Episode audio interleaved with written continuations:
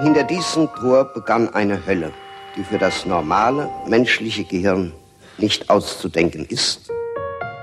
In den ersten Tagen, also von morgens bis abends, nur Mord und Totschlag.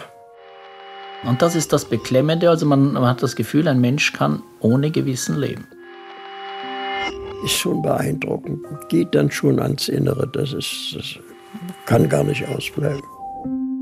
In nüchterner Juristensprache sind jetzt furchtbare Tatsachen festgehalten, die fortan niemand mehr als Hetze, Lüge und Verleumdung abtun kann. Aber es waren eben auch zwei oder drei Freisprüche dabei. Deine Geschichte, unsere Geschichte. Ein Podcast von NDR Info.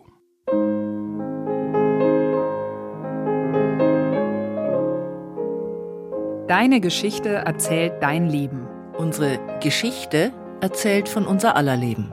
Ich habe mit Zeitzeugen gesprochen. Ich habe in den Tonarchiven recherchiert. Deine Geschichte. Unsere Geschichte. Die 60er, Folge 8. Die Auschwitz-Prozesse. Willkommen zu unserem Geschichtspodcast mit Ulrike Bosse und mit Katharina Kaufmann.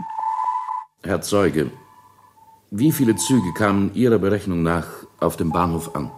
Im Durchschnitt ein Zug pro Tag. Bei Hochdruck verkehrten auch zwei bis drei Züge. Wie groß waren die Züge? Sie hatten bis zu 60 Waggons. Herr Zeuge, was sahen Sie vom Lager? Nichts. Ich war froh, dass ich wieder weg kann. Sahen Sie die Schornsteine am Ende der Rampe und den Rauch und den Feuerschein?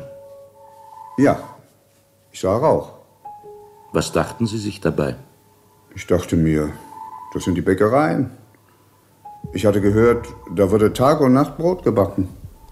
Es war ja ein großes Lager. Am 19. Oktober 1965, zwei Monate nach der Urteilsverkündung im Frankfurter Auschwitz-Prozess, wurde an 15 Theatern in West- und Ostdeutschland gleichzeitig die Ermittlung von Peter Weiß uraufgeführt. Weiß nennt das Stück ein Oratorium in elf Gesängen, indem er den Prozess mit Mitteln des dokumentarischen Theaters aufbereitet und verdichtet. Der Schriftsteller hatte die Verhandlung in Frankfurt selbst beobachtet. Es gab harsche Kritik nach der Premiere, aber die Ermittlung wurde in der Spielzeit 1965-66 das meistgespielte Gegenwartsstück in der Bundesrepublik. Von Moskau bis New York wurde es auf internationalen Bühnen nachgespielt. Gleichzeitig mit den ersten Inszenierungen entstand das ARD-Hörspiel, aus dem wir einen Ausschnitt gehört haben. Und bis heute werden Auszüge aus dem Text bei Gedenkfeiern zitiert. Sie zeugen von der Bedeutung, die der Auschwitz-Prozess für die Geschichte Nachkriegsdeutschlands hatte. Einer, der unmittelbar an dem Prozess beteiligt war, nämlich als Staatsanwalt, das ist Gerhard Wiese. Er ist der Zeitzeuge dieser Folge und ich habe ihn in Frankfurt am Main getroffen und habe ihn eingangs gefragt, wie er eigentlich von den Gräueltaten von Auschwitz erfahren hat. Ich wusste, dass es Konzentrationslager gab und dass Juden vernichtet wurden. In Gefangenschaft in Fürstenwalde gab es auf dem Kasernenhof eine große Tafel, an der die Zeitung angeheftet war. Natürlich auch Bilder von der Befreiung Auschwitz und so weiter. Und ich habe mir das angeguckt und gesagt, nein, das ist unmöglich. Das, das ist Propaganda von den Russen, die haben das zusammengeschnitten. Das, das haben keine Deutschen gemacht. Ich musste mich dann natürlich durch Nürnberg und die Folgenprozesse eines Besseren belehren lassen. Also, zuerst hat er die Berichte über Auschwitz für Propaganda gehalten. Anfang der 60er war es dann aber er, der gemeinsam mit Kollegen dafür gesorgt hat, dass vor Gericht festgestellt wurde, was sich alles in dem KZ Auschwitz abgespielt hatte. Gerhard Wiese ist unser ältester Zeitzeuge dieser Staffel über die 60er Jahre. Er ist Jahrgang 1928 und er ist als Teenager am Ende des Zweiten Weltkriegs noch eingezogen worden und dann in russische Kriegsgefangenschaft gekommen. Ich war an meinem 17. Geburtstag aus russischer Gefangenschaft zu Hause. Unversehrt, trotz der Endkämpfe in Berlin. Ich war seit Januar 44 mit meiner Klasse eingezogen, Jahrgang 28, als Luftwaffenhelfer. Und unsere Batterie war in verschiedenen Stellen rund um Berlin. Und je näher später dann die Russen vorrückten, rückten wir weiter in die Innenstadt, bis es dann äh, so weit war, dass wir unsere beiden Geschütze nicht mehr bewegen konnten. Wir hatten keine Waffen, keine Pistolen. Keine. Ich war 15, als ich da eingezogen wurde und der drittkleinste meiner Klasse. Es ging erstmal nur ums Überleben in dieser Zeit, auch noch unmittelbar nach dem Krieg. 8. Mai 45, der Krieg war zu Ende. Die Leute waren froh, keine Bomben mehr, aber Hunger, wie kriege ich ein Dach über den Kopf? Wo bleibt der Mann, der in Gefangenschaft ist? Arbeit. Das war zunächst das Unmittelbare, was die Leute betraf. Das andere zweitrangig.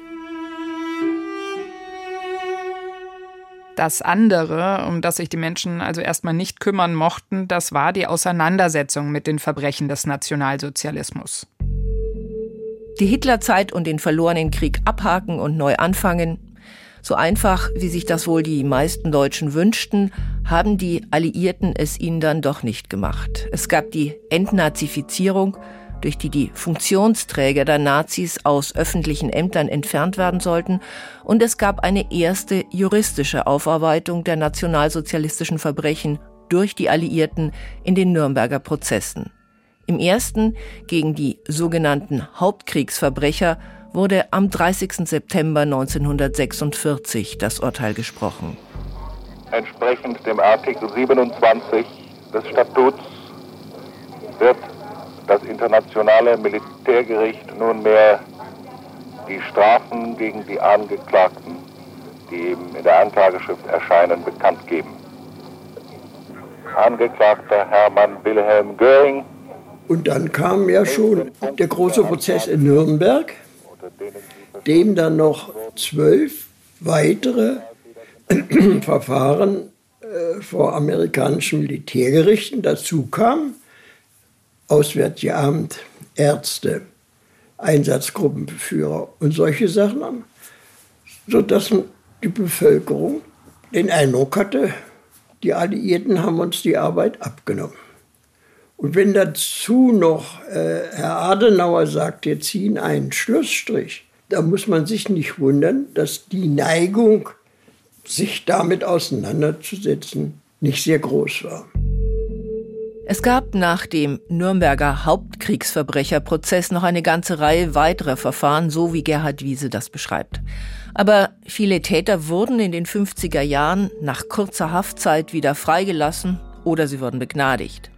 Ab 1950 war die Verfolgung nationalsozialistischer Verbrechen durch deutsche Gerichte möglich, aber bis 1958 wurde kaum ermittelt. Ab Anfang der 50er Jahre wurden auch Staatsbedienstete aus der Zeit des Nationalsozialismus wieder eingegliedert, also sie konnten oft wieder in ihre alten Funktionen zurückkehren. Gerhard Wiese hat es mir gegenüber als Atmosphäre des Schweigens beschrieben, die da damals in seiner Erinnerung wie so eine Decke über allem lag. Es ist über die Dinge eigentlich nicht gesprochen worden. Nein, man las natürlich in der Zeitung, äh, Rundfunk von den Verfahren, die ja nicht nur die Amerikaner, sondern auch die Franzosen in Rastatt und Metz, die Polen in Krakau, die Engländer in Hamburg, Bergen-Belsen. Und ja, gut, die Bösen hat man erwischt, werden verurteilt, zum Teil hingerichtet.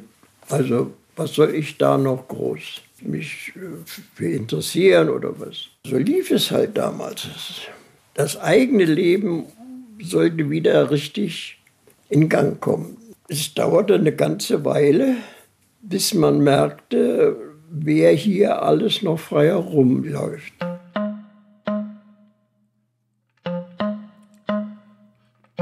Gerhard Wiese hat sich dann für ein Jurastudium entschieden und er ist anschließend als Staatsanwalt in Frankfurt am Main gelandet. Die Frankfurter Staatsanwaltschaft spielte eine besondere Rolle bei der Aufklärung von NS-Verbrechen, denn dort arbeitete Fritz Bauer, seit 1956 hessischer Generalstaatsanwalt. Bauer war in der Weimarer Republik der jüngste Amtsrichter Deutschlands gewesen. Er stammte aus einem jüdischen Elternhaus und war Sozialdemokrat. Deshalb wurde er 1933 aus dem Dienst entlassen und kam für acht Monate ins KZ Heuberg. Er ging ins Exil und nach seiner Rückkehr nach Deutschland 1949 engagierte er sich dann für die Aufarbeitung der NS-Verbrechen. So hat er zum Beispiel ein Hinweis von Bauer maßgeblich mit dazu beigetragen, dass Adolf Eichmann vom israelischen Geheimdienst Mossad in Argentinien aufgespürt und dann 1961 in Israel vor Gericht gestellt wurde, wegen seiner Rolle bei der Deportation der Juden in die KZs. Und Gerhard Wiese hat mir auch erzählt, dass der Auschwitz-Prozess auch wegen Fritz Bauer in Frankfurt geführt wurde. Dann kam zu Hilfe Unterlagen, die ein früherer Häftling aus dem SS- und Polizeigericht in Breslau äh, mitgebracht hatte. Und zwar Schreiben des letzten Kommandanten Beer. Die und die SS-Leute ist das Verfahren einzustellen. Sie haben die Häftlinge nur auf der Flucht erschossen. Und das bekam Bauer durch einen Journalisten der Frankfurter Rundschau in die Hände und hatte nun etwas in der Hand, das er beim Bundesgerichtshof beantragen konnte, das Landgericht Frankfurt für das Auschwitz-Verfahren zu benennen. Davon erzählt Fritz Bauer 1963, also vor der Eröffnung des Prozesses, auch in einem NDR-Interview. Bauer machte dabei deutlich, dass er durch die Unterlagen aus Breslau überhaupt erst an die nötigen Informationen für mögliche Anklagen kam. Dieses Papier kam zu uns und auf die Weise bekamen wir also hier in Frankfurt die Namen einer Fülle von Wachtmännern, die Leute auf der Flucht erschossen haben.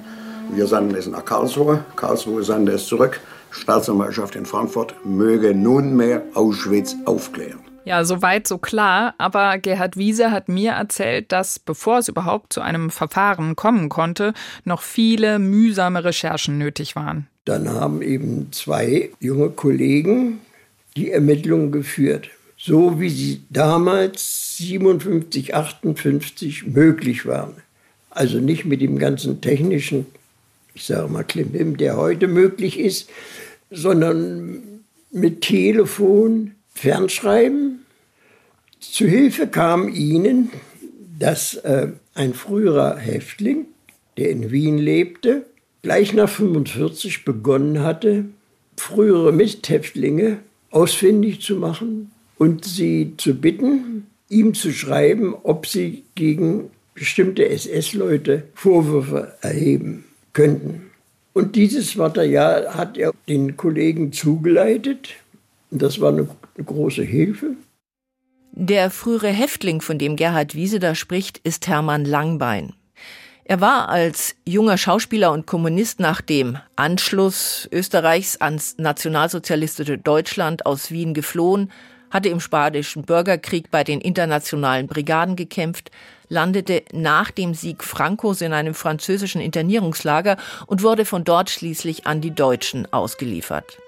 Er kam zunächst nach Dachau und wurde 1942 nach Auschwitz verlegt, bevor er 1944 weitergeschickt wurde ins KZ Neuengamme.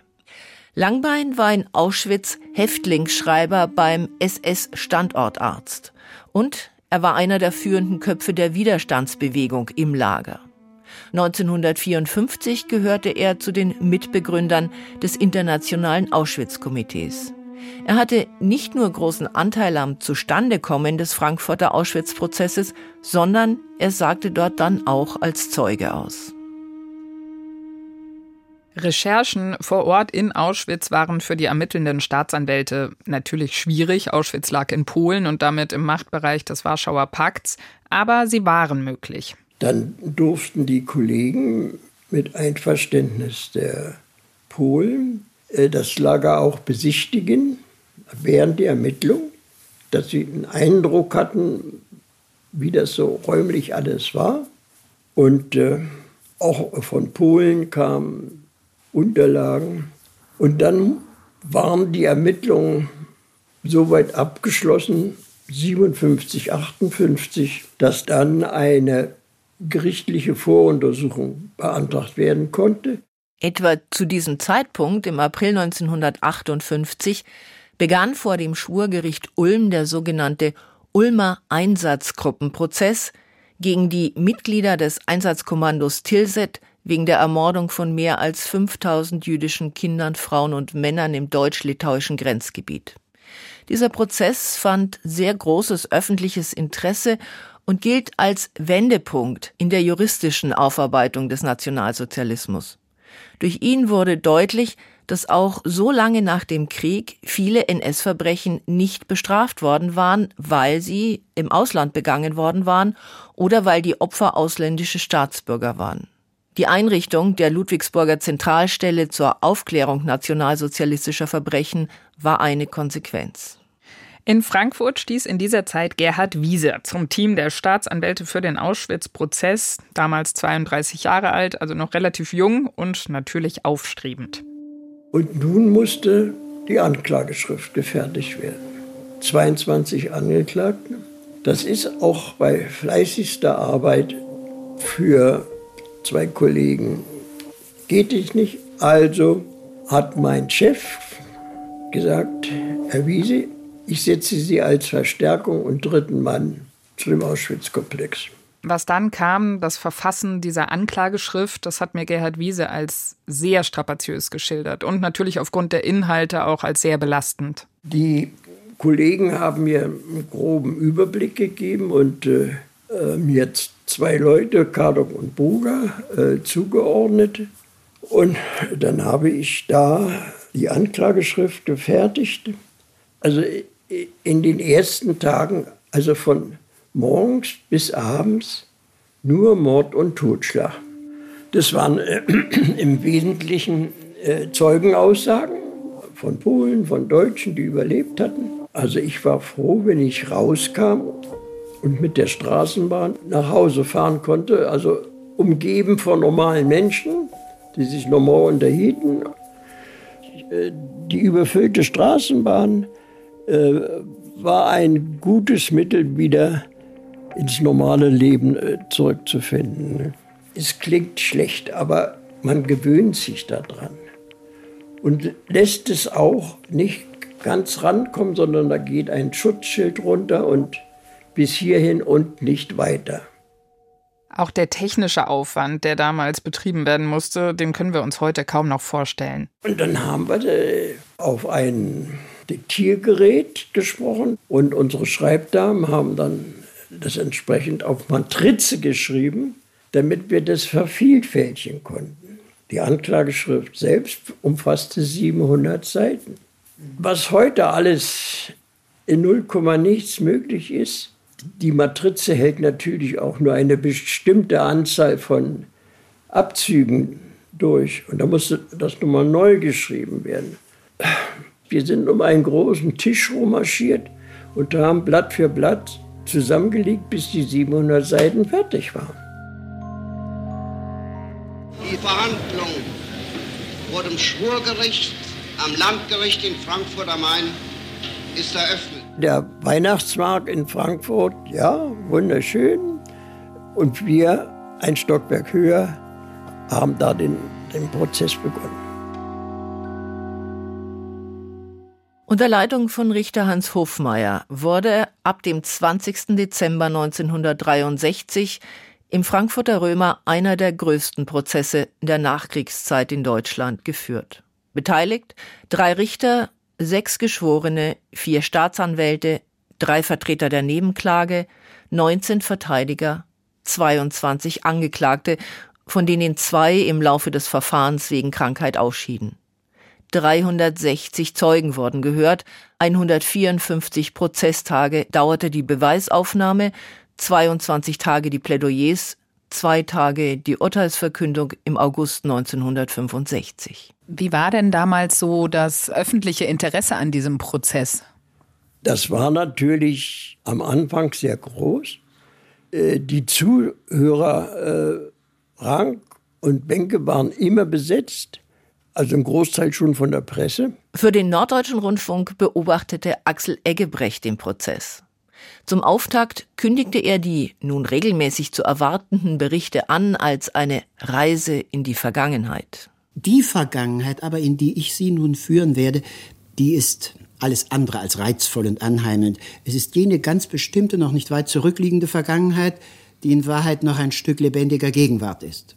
Das wissen die meisten von uns auch recht gut, ob sie es nun zugeben oder nicht. Und er sagt, was den Frankfurter Auschwitz-Prozess von anderen Prozessen zu NS-Verbrechen unterscheiden werde. Hier wird noch einmal das ganze Ausmaß des Grauenhaften sichtbar werden. Das System wird deutlich werden. Wochen hatte Gerhard Wiese damit zugebracht, sich in die ganze Materie einzuarbeiten und auch die Anklageschriften zu verfassen. Und dann kam also seine erste Begegnung mit den Angeklagten im Gerichtssaal. Und die hat er mir so geschildert. Der erste Anblick, die Angeklagten mit ihren Verteidigern und zwischendurch immer wieder Polizeibeamte. Ein geschlossener Block, wieder Mitmenschen, nichts Auffälliges. Dass sie in Auschwitz waren, konnten sie nicht bestreiten. Aber äh, Schlechtes und so haben wir nicht gemacht. Nein. In Frankfurt stand eine Gruppe von Männern vor Gericht, die in Auschwitz sehr unterschiedliche Funktionen hatten. SS-Wachleute ebenso wie Schreibtischtäter aus der Verwaltung oder Ärzte. Die beiden Männer, deren Anklage Gerhard Wiese vertrat, gehörten zu denen, denen vielfache Grausamkeiten vorgeworfen wurden. Oswald Kaduk war ein von den Häftlingen gefürchteter SS-Mann, der als Rapportführer im Lageralltag des Stammlagers von Auschwitz eine für die Häftlinge bestimmende Funktion ausübte. Kaduk war Lagerführer, groß, stark. Der hat also bei kleinsten Vergehen äh, zugeschlagen, getreten.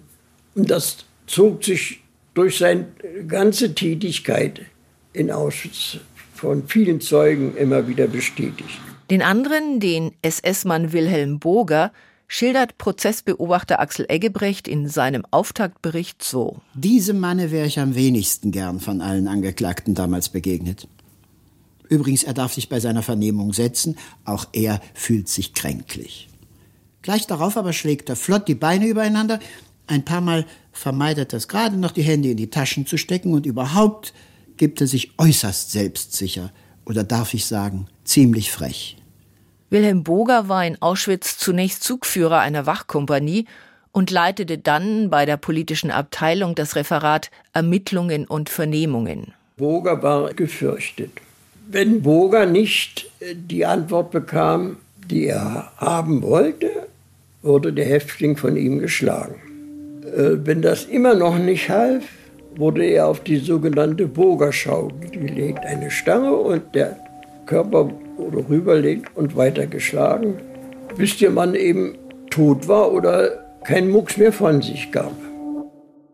Gerhard Wiese fasst da mit der Professionalität eines Staatsanwalts Aussagen über eine Folter zusammen, die in den ausführlicheren Schilderungen während des Prozesses schwer erträglich sind. Einen ganz großen Teil dieser Schilderungen, also der Zeugenaussagen, die kann man ja auch heute noch anhören. Es gibt ein Online-Archiv für jeden zugänglich. Und ich habe viele Aussagen auch nochmal nachgehört, bevor ich Herrn Wiese getroffen habe. Das war, ja, wahnsinnig beeindruckend. Anders kann man es nicht sagen. Und auch Gerhard Wiese ist froh darum, dass diese Aufnahmen damals angefertigt worden sind. Leider fehlen die ersten zwei Monate. Der Justizwachtmeister, der Herr Cuccini, der das Tonbandgerät bediente, hatte das Band falsch eingelegt. Passé, aber alles andere ist dann vom Fritz Bauer Institut digitalisiert worden und steht jedermann zur Verfügung. Ja, es ist wirklich beeindruckend, was das Fritz Bauer Institut da im Internet für jeden zugänglich gemacht hat.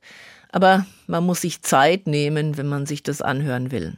Verdichtet finden sich die wichtigsten Aussagen in dem Theaterstück Die Ermittlung von Peter Weiß wieder, auch die Berichte über die fürchterliche Folter durch Boger, und zwar durch Boger höchstpersönlich, wie der Zeuge bei Weiß auf Nachfrage bekräftigt, aber es findet sich dort eben auch die Reaktion des Angeklagten auf die Zeugenaussagen. In der Hörspielfassung klingt das so. Angeklagter Boger, geben Sie zu, dass Sie diesen Zeugen misshandelt haben. Darauf gibt es nur ein klares und bestimmtes Nein. Bis heute habe ich Spuren davon. Aber nicht von mir. Angeklagter Boger, haben Sie Behandlungen an dem hier geschilderten Instrument vollzogen? In gewissen Fällen hatte ich sie anzuordnen. Ausgeführt wurde die Strafe von den Funktionshäftlingen unter meiner Aufsicht. Wenn der Häftling gestanden hatte, wurde die Bestrafung sofort eingestellt. Und wenn der Häftling nicht gestand? Dann wurde geschlagen, bis Blut kam. Da war Schluss. Der Zweck der verschärften Vernehmung war erreicht, wenn das Blut durch die Hosen lief.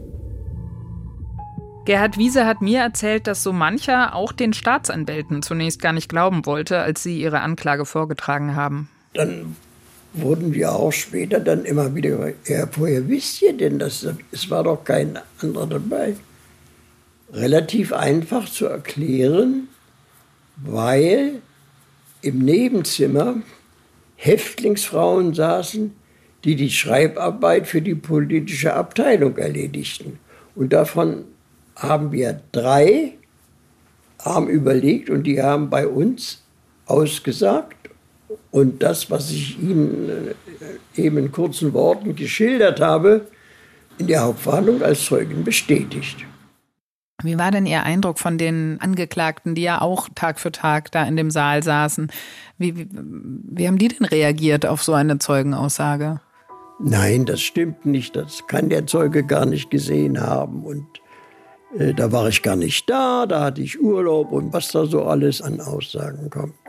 Saßen die da und haben aufmerksam zugehört? Haben die sich untereinander unterhalten? Haben die irgendwie auch mit ihrer Mimik zu verstehen gegeben, ist doch alles Quatsch, stimmt alles nicht? Wie war das? Also ein Teil hat mitgeschrieben, aber die wenigsten. Während der Verhandlung konnten sie nicht miteinander sprechen. Das waren die Verhandlungspausen dann, ja. Und die auf freiem Fuß waren, die gingen in der Mittagspause auch draußen auf der Straße spazieren. Das, das übrigens ist so ein, so ein Punkt, den stelle ich mir irgendwie unglaublich vor, so aus heutiger Sicht. Ne? Also Auschwitz-Prozess, Auschwitz irgendwie ganz klar, irgendwie eines der größten Orte des Verbrechens äh, der Menschheit und Angeklagte gehen dann in der Mittagspause raus und kaufen sich ein Brötchen oder einen Kaffee oder. Ja, so war das. Erinnert, darf ich sagen, manchmal ein bisschen an Kafka, aber es, es, es ist so. Als ich Gerd Wiese dann gefragt habe, welche Aussage ihn damals im Gerichtssaal am allermeisten beeindruckt hat, da war es übrigens nichts im Zusammenhang mit den Grausamkeiten der SS-Männer Karduk oder Burger, sondern die Menschenverachtung vom Lagerarzt Josef Mengele, über die einer der Zeugen berichtet hat. Das ist der Arzt Dr. Berner im Jahre 44. Ging Eichmann nach Budapest und sorgte mit Nachdruck dafür, dass die ungarischen Juden in Budapest konzentriert wurden. Darunter auch der Dr. Berner mit Frau und zwei Kindern. Tag und Nacht kamen die Züge aus Ungarn an. Jeder SS-Offizier musste Rampendienst machen. Gaskammern und Krematorium kamen einfach nicht nach. Und dann hat man die Häftlinge in einen Abschnitt von Birkenau untergebracht, dort erschossen und dann in den Gräben verbrannt. 400.000 Juden in etwa sechs Wochen. Unvorstellbar. Und äh, dieser Dr. Berner kommt natürlich auch nach Auschwitz. Ähm, Frauen und Kinder rechts, Männer links. Die Gruppe rückt langsam vor. Und da sieht ja ein SS-Mann, den er kennt. Er geht auf dem zu, Herr Offizier, können Sie mir helfen? Wir kennen uns. Meine Frau mit den Zwillingen ist hier auf der anderen Seite. Der Mann hört Zwillinge, bringt die Zwillinge her. Zu dem SS-Mann gebracht. Der geht mit dem ebenfalls auf der Rampe befindlichen Arzt Mengele. Mengele wirft einen halben Blick drauf und sagt, weg. Mengele machte Studien an zweieiigen Zwillingen. Das waren eineige, für ihn uninteressant. Damit war das Schicksal von Mutter und Zwillingen besiegelt. Die gingen ins Gas. Berner kam ins Lager, wurde Häftlingsarzt und hat versucht, mit den bescheidenen Mitteln, die ihm zur Verfügung standen, zu helfen. Und Diese Aussage hat er dann gemacht. Und danach war es erstmal ganz still. Und es hat eine ganze Weile gedauert, bis der normale leise Geräuschpegel wieder anhob.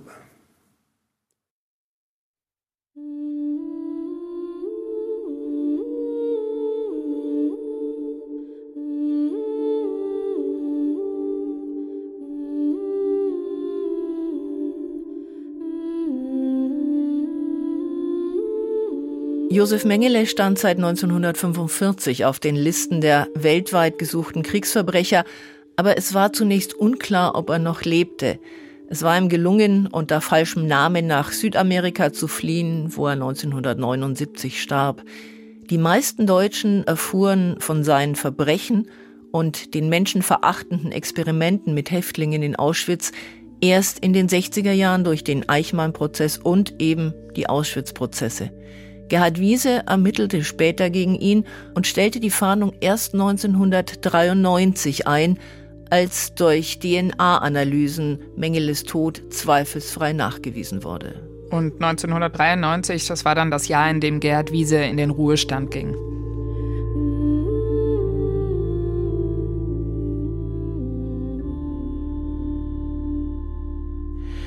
Den Prozess in seinen Einzelheiten nachzuzeichnen, das würde den Rahmen unseres Podcasts sprengen. Aber über einen Punkt sollten wir noch sprechen. Es gab im Rahmen des Verfahrens eine Ortsbesichtigung in Auschwitz. Ja, genau. Und von der hat mir Gerhard Wiese auch erzählt. Diese Ortsbesichtigung, die war aus seiner Sicht nötig, um Zeugenaussagen zu überprüfen. Ortsbesichtigung in Auschwitz. Kalte Krieg auf dem Höhepunkt. Keine diplomatischen Beziehungen zwischen Bonn und äh, Warschau. Wie sollte das gehen? Aber wo ein Wille ist, ist ein Weg. Die Polen wollten, dass wir kommen, haben also von der Seite aus alles geebnet. Die haben dann verhandelt, Auswärtige Amt beteiligt, Justizministerium beteiligt. Und dann äh, kam ein Vertrag sui generis zustande, dass wir also fahren dürfen. Kein passiert was. Und dann haben wir vor Ort dann äh, Dinge überprüft, die bei der Aussage des Zeugen in der Hauptverhandlung nicht ganz klar waren. Ob er, konnte er das sehen, konnte er das hören? Sichtproben haben das bestätigt, Hörproben haben das bestätigt. Ein Meter in Frankfurt ist ein Meter in, in Polen, das ist also klar. Und wenn der Zeuge sagt, ich konnte das sehen durch einen Spalt in der Holzverkleidung, äh, das stimmte, das, das war damals nicht verändert. Die Anwälte, die am Anfang das Ganze so ein bisschen als Betriebsausflug angesehen hatten, wurden ruhiger, nachdenklicher. Richter Hans Hofmeier fasste die Erschütterung vieler in Auschwitz damals so zusammen. Hinter diesem Tor begann eine Hölle die für das normale menschliche Gehirn nicht auszudenken ist und die zu schildern, die Worte fehlen. Und erinnern Sie sich, wie es Ihnen ging? Es war ja dann auch Ihr erstes Mal in Auschwitz. Ist schon beeindruckend. Geht dann schon ans Innere. Das, ist, das kann gar nicht ausbleiben. Das geht dann schon ans Innere, das kann gar nicht ausbleiben, sagt Gerhard Wiese. Was den Prozessberichterstatter Axel Eggebrecht damals erschüttert hat und worüber er sich in einem seiner Berichte über den Prozess mit dem Zeugen Hermann Langbein ausgetauscht hat, ist die Tatsache, dass sie die Angeklagten als Menschen erlebten, die die Ungeheuerlichkeiten von Auschwitz nicht nur begangen hatten, sondern die auch jetzt und trotz der erschütternden Zeugenaussagen keinerlei Reue zeigten. Aber da gibt es doch nun Leute, denen ist das Ungeheuerlichste nachgewiesen. Ja. Und sie lachen. Und sie schlafen gut. Ich habe den Eindruck, sie schlafen ja? gut. Sie lachen auch manchmal. Ja, und das ist das Beklemmende. Also man, man hat das Gefühl, ein Mensch kann ohne Gewissen leben.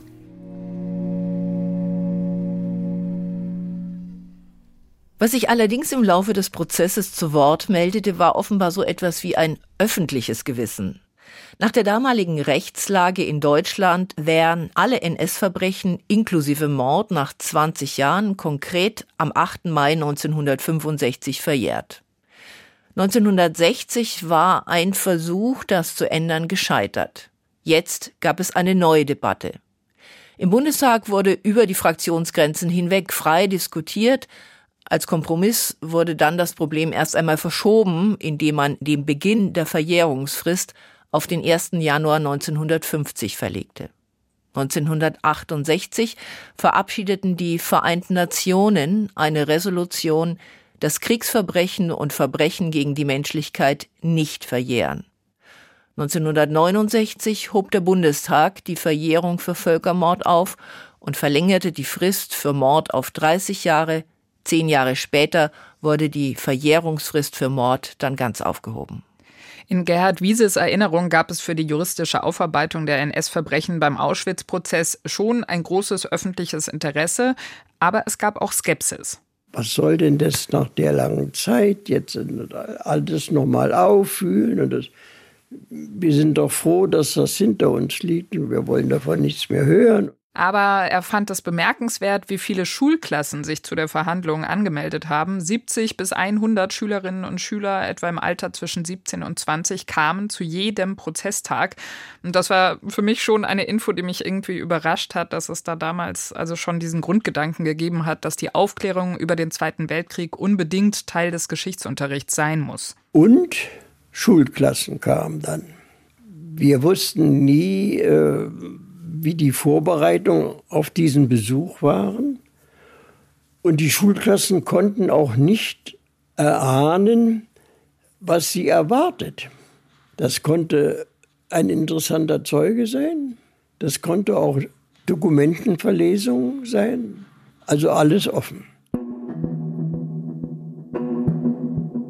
Es wird wohl mancher unter uns sein, der auf lange Zeit nicht mehr in die frohen und gläubigen Augen eines Kindes sehen kann, ohne dass im Hintergrund und im Geist ihn die hohlen, fragenden und verständnislosen, angsterfüllten Augen der Kinder auftauchen, die dort in Auschwitz ihren letzten Weg gegangen sind.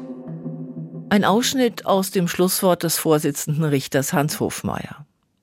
Am 20. August 1965 endete der Frankfurter Auschwitz-Prozess. Zwei Tage hatte die Urteilsverkündung gedauert. Sechs der Angeklagten wurden zu lebenslangen Zuchthausstrafen verurteilt. Einer zu einer zehnjährigen Jugendstrafe, weil er erst 19 Jahre alt war, als er nach Auschwitz kam. Zehn Angeklagte wurden zu Freiheitsstrafen zwischen dreieinhalb und 14 Jahren verurteilt. Drei wurden aus Mangel an Beweisen freigesprochen. Ja, wir haben natürlich äh, gehofft, dass es für alle ausreicht. Aber es waren eben auch zwei oder drei Freisprüche dabei, wo es also nicht gereicht hat, obwohl wir fest überzeugt waren, dass er mit dabei war. Das betrifft zwei Zahnärzte. Es gab drei. Die mussten nach unserer Auffassung bei den Ungarn-Transporten mit Selektionsdienst machen. Für den einen Zahnarzt, ein Häftling, hat diesen Zahnarzt selektieren sehen. Für die beiden anderen, die konnten sich gar nicht entzogen haben, die mussten damit mal, den hätte man über die Beihilfe dann äh, verurteilen können. Aber wie gesagt, das, das, das ist so gewesen, ja. Die Freisprüche im Frankfurter Auschwitz-Prozess enttäuschten nicht nur Gerhard Wiese. Aber jenseits der Bestrafung einzelner Täter hatte der Prozess eins sicher erreicht. Der Auschwitz-Überlebende Hermann Langbein formulierte es so. Bisher hat es zwar auch Schilderungen über Auschwitz gegeben, die waren aber immer von Überlebenden, von Opfern. Und man konnte sagen, na ja, also die übertreiben. Und da jeder Bericht über Auschwitz übertrieben klingt, konnte man das leicht sagen. Was jetzt bleibt, was jetzt bestehen bleibt in diesem Prozess, das ist zweifellos nur ein Teil der Wahrheit, aber das ist Wahrheit. Und Prozessbeobachter Axel Eggebrecht zog für seine Hörerinnen und Hörer im norddeutschen und westdeutschen Rundfunk das Fazit. Etwas wird mit Sicherheit bleiben. Die höre die historische Wahrheit über Auschwitz, über das System der planvollen Menschenvernichtung. In nüchterner Juristensprache sind jetzt furchtbare Tatsachen festgehalten, die fortan niemand mehr als Hetze, Lüge und Verleumdung abtun kann.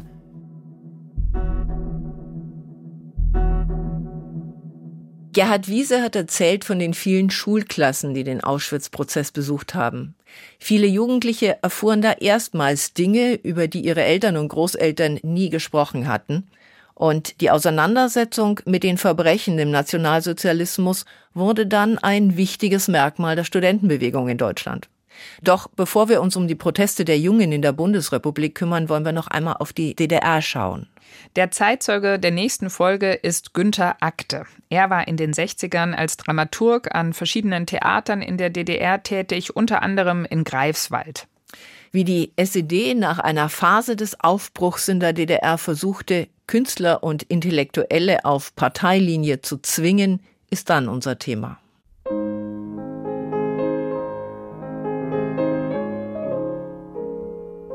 Danke an Sabine und Georg für die Produktion dieser Podcast-Folge. Ihr könnt, Sie können sie nachhören, diese Folge in der ARD-Audiothek oder unter ndr.de-deine Geschichte. Da gibt es übrigens auch alle anderen Folgen von unserem Podcast zum Anhören und zum Abonnieren. Texte, Fotos und Filme zum Podcast stehen auf unseren Geschichtsseiten ndr.de-geschichte und über Reaktionen und Anmerkungen freuen wir uns unter der E-Mail-Adresse deine Geschichte ndr.de. Bis zum nächsten Mal. Tschüss.